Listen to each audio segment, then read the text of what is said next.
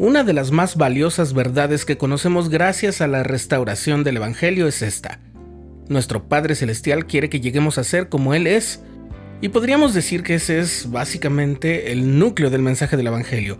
El resto nos explica la manera como podemos llegar a alcanzar esa perfección y esa plenitud, la vida eterna. Y aunque esa es una puerta abierta a todos los hijos de Dios, ello no significa que quienes abracen el Evangelio se perfeccionen todos al mismo tiempo de manera uniforme. Estás escuchando el programa diario, presentado por el canal de los santos de la Iglesia de Jesucristo de los Santos de los Últimos Días.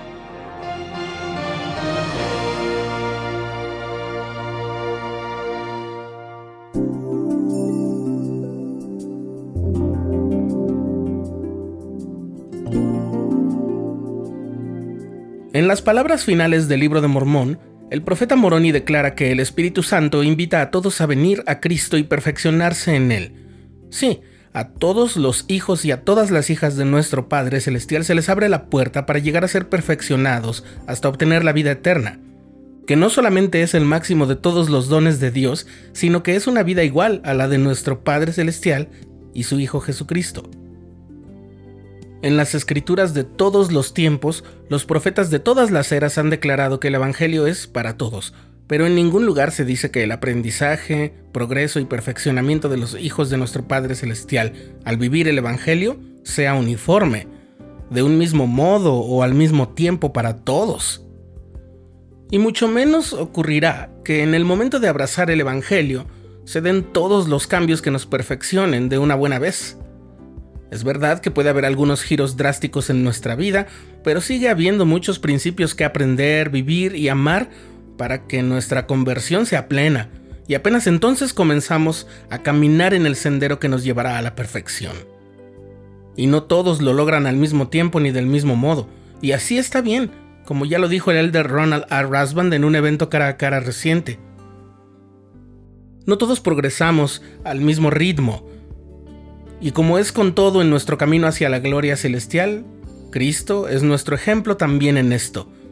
Los primeros versículos de la revelación que se encuentra registrada en la sección 93 de Doctrina y Convenios nos enseñan sobre la relación de Cristo con el Padre Celestial y cómo ella nos da el modelo para que todos nosotros recibamos la plenitud de la gloria del Padre, tal como Él. Y es del Nuevo Testamento de donde obtenemos esa información, en específico del Evangelio de Juan.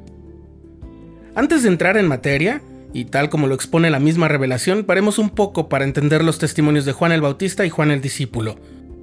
El elder Bruce R. McConkie, que fue miembro del quórum de los doce apóstoles, explicó que el apóstol Juan era discípulo de Juan el Bautista cuando Jesús dio inicio a su ministerio. En el Evangelio que lleva su nombre, el discípulo al que se le llega a conocer como San Juan en el Nuevo Testamento hizo una relación del testimonio que Juan el Bautista dio del Salvador. Es decir, Juan el apóstol incluyó en su relato el testimonio de Juan, el profeta que bautizó a Jesús. El elder McConkie lo explica así. En la revelación de los últimos días aprendemos que el material al comienzo del Evangelio de San Juan, el apóstol, revelador y discípulo amado, lo escribió originalmente Juan el Bautista, el Señor reveló a José Smith parte de lo que Juan el Bautista había escrito y prometió revelar más cuando los hombres fuesen suficientemente fieles para justificar su revelación. Ahora sí, ¿qué dijo Juan el Bautista sobre cómo progresó el Salvador? Bien, en la sección 93 de Doctrina y Convenios es donde se revela esto. Yo, Juan, vi que no recibió de la plenitud al principio, mas recibía gracia sobre gracia y no recibió de la plenitud al principio, sino que continuó de gracia en gracia hasta que recibió la plenitud. Como podemos ver, el Salvador no obtuvo su plenitud, su perfección, de una sola vez o en un momento específico, sino que creció de gracia en gracia hasta que recibió la plenitud de la gloria del Padre. ¿Qué significa eso para nosotros? que también podemos recibir la plenitud de la gloria del Padre al seguir el ejemplo de Cristo. El perfeccionamiento es un proceso, no se recibe la plenitud de un momento a otro. La conversión no ocurre con un acontecimiento, por muy dramático que sea. Cuando el apóstol Pablo fue llamado por el Señor mismo, Lo único que fue diferente en su conocimiento fue que Jesús era el Cristo, el Hijo de Dios, pero él ya había aprendido del Mesías que habría de venir en todos los años de su formación espiritual. Y después de su llamamiento como apóstol, Pablo siguió aprendiendo y progresando. Él mismo describió ese proceso diciendo que a los niños se les da leche y cuando ya están listos y maduros pueden entonces comer carne. Y junto a esa alegoría también está lo que el elder David A. Bernard del Quórum de los Doce Apóstoles dijo hace unos meses en su cuenta de Instagram. Haciendo las pequeñas cosas se van gestando grandes cambios.